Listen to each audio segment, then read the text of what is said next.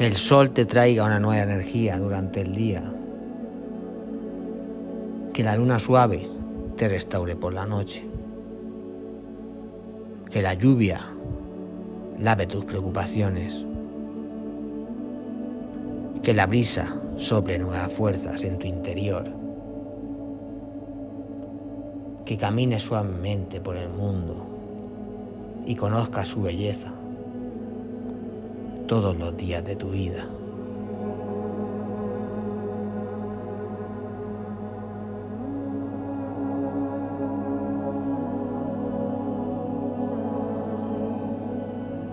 Y con esta bendición comenzamos un programa en el que conoceremos la historia del pueblo Anunnaki.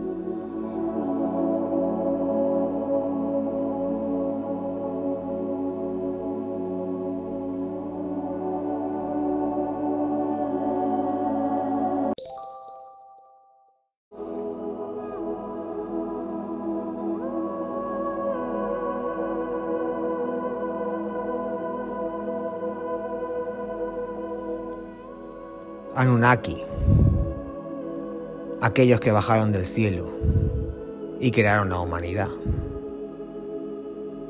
Según los centros sumerios, fueron censurados en la historia, de acuerdo con muchos investigadores. Antiguos seres dotados de vastos conocimientos, tecnología avanzada y provenientes de otro planeta habían llegado a la Tierra hace cientos de miles de años y creado la humanidad.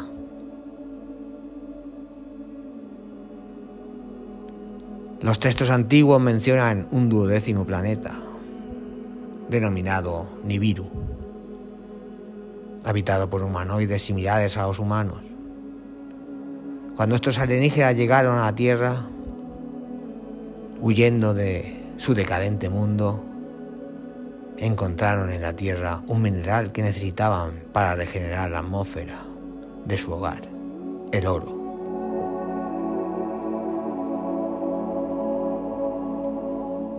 Sabemos que las antiguas culturas han considerado el oro a un nivel divino. Posiblemente un conocimiento heredado de los Anunnaki.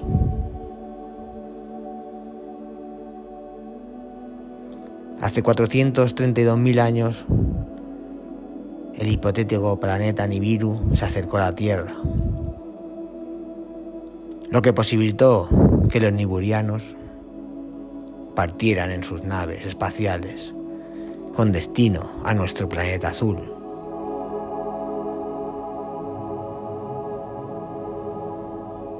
Luego de atravesar el sistema solar, llegaron en la antigua Mesopotamia, posiblemente, debido a la cercanía de las minas de oro ubicadas en África del Sur, donde extrajeron el valioso mineral. Sin embargo, los niburianos se toparon con un desafío. Tenían que realizar trabajos pesados para obtener el oro. Inicialmente el pueblo Anunnaki empezó a realizar los trabajos de minería, esto no pareció bien a los Anunnaki. Obviamente, ellos contaban con características mentales muy superiores, rebelándose así contra sus superiores. El maestro Anunnaki, con el objetivo de resolver este problema, pensó en crear un ser inferior, que se dedicara expresamente a trabajar en la minería, que no se queje ni se revele.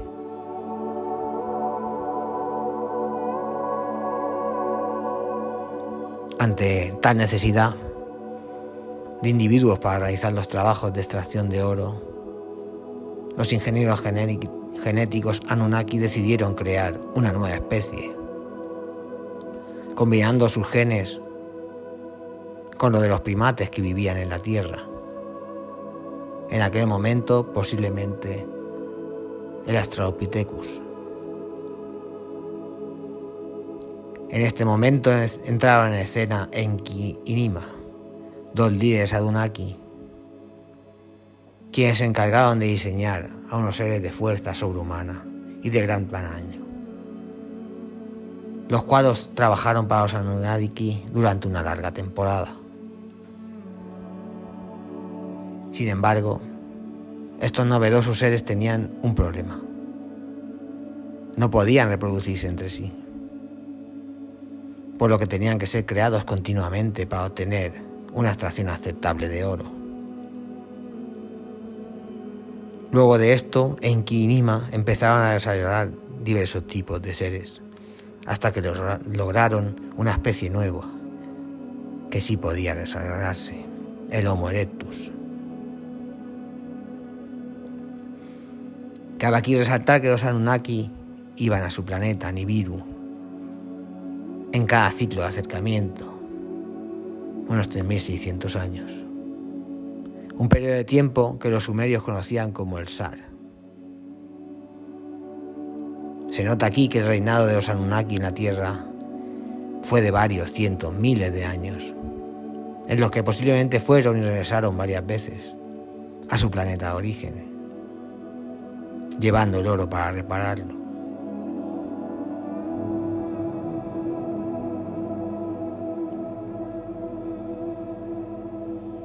La experimentación realizada por Enki y Nima fue muy avanzada, por lo que los individuos que trabajaban como obreros empezaron a unirse y a rebelarse contra los creadores. De forma similar, como lo había realizado anteriormente el pueblo Anunnaki en el pasado.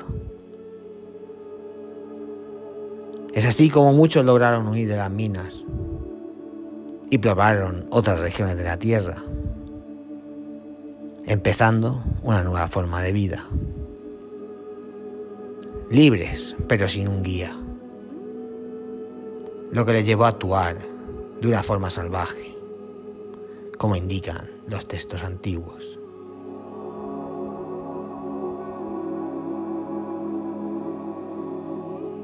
Luego de 3.600 años, los Anunnaki regresaron nuevamente a la Tierra, encontrando que su creación se había salido de control.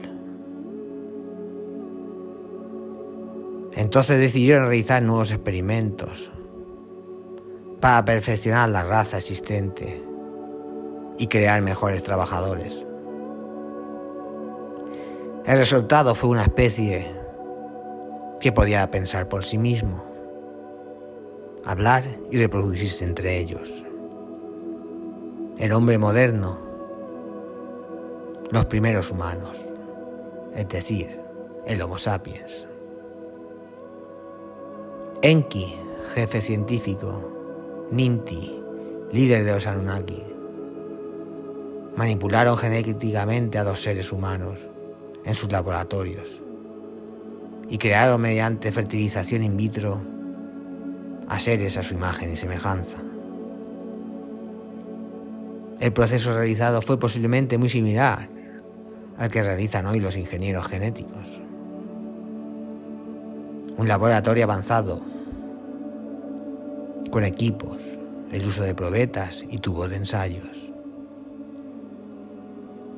Aquí, en los hechos ocurridos en el tiempo de los Anunnaki, y el surgimiento de los primeros humanos, vemos una conexión obvia con los relatos de la Biblia.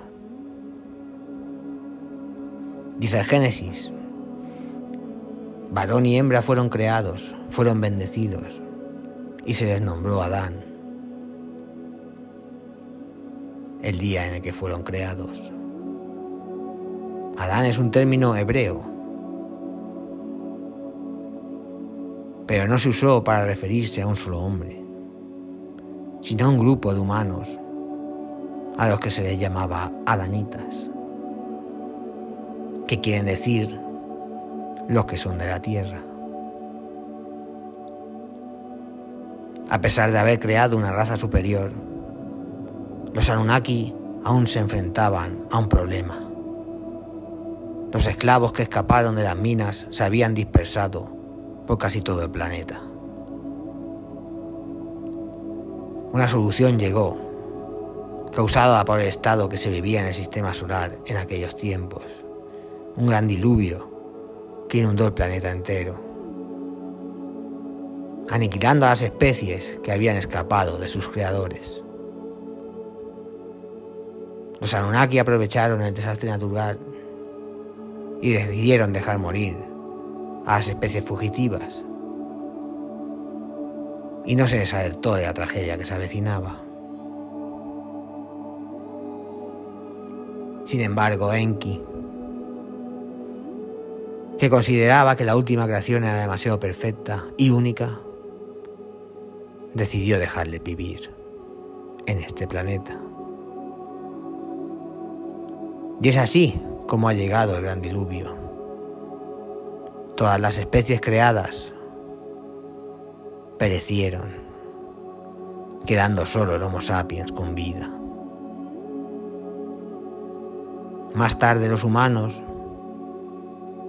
se esparcieron por todo el planeta, empezando así la historia del hombre moderno.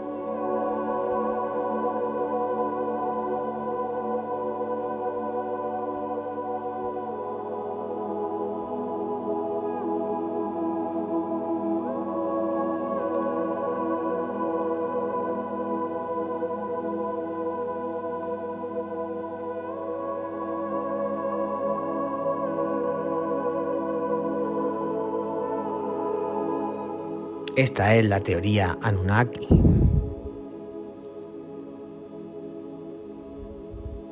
Una teoría de que dioses y ángeles destellados de las historias de la Biblia son en realidad antiguos astronautas que han sido identificados erróneamente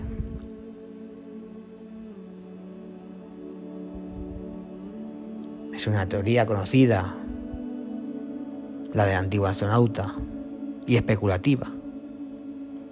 No hay pruebas científicas que respalden esta teoría. Y muchos eruditos científicos consideran que esta teoría es poco plausible.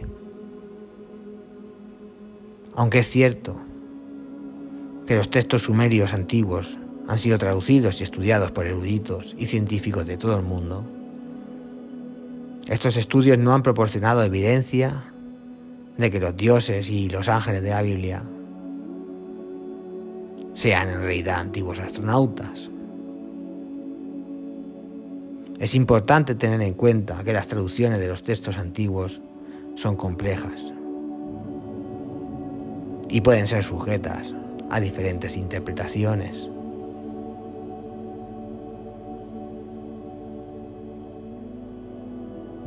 Pero esta es la historia que se cuenta de generación en generación. Y aquí la hemos vuelto a contar. Para que quien no la conozca se familiarice con ella y sueñe. Porque al fin y al cabo es muy bonito soñar.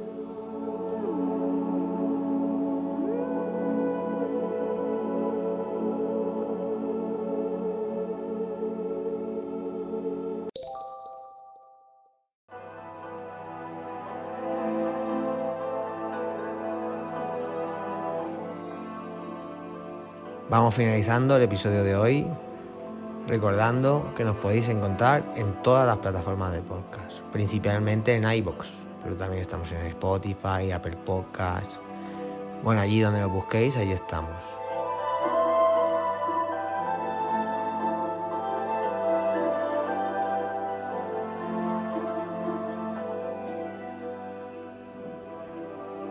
Nuestra vía de contacto, uligeek gmail.com. Cualquier consulta, cualquier duda, cualquier sugerencia, lo podéis hacer llegar por ahí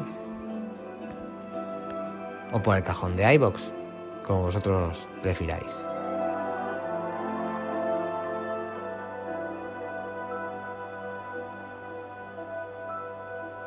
Y recordar siempre, en la vida pasan cosas buenas y cosas malas. Aunque la gente en las redes sociales solo pone las buenas. Hasta el próximo episodio.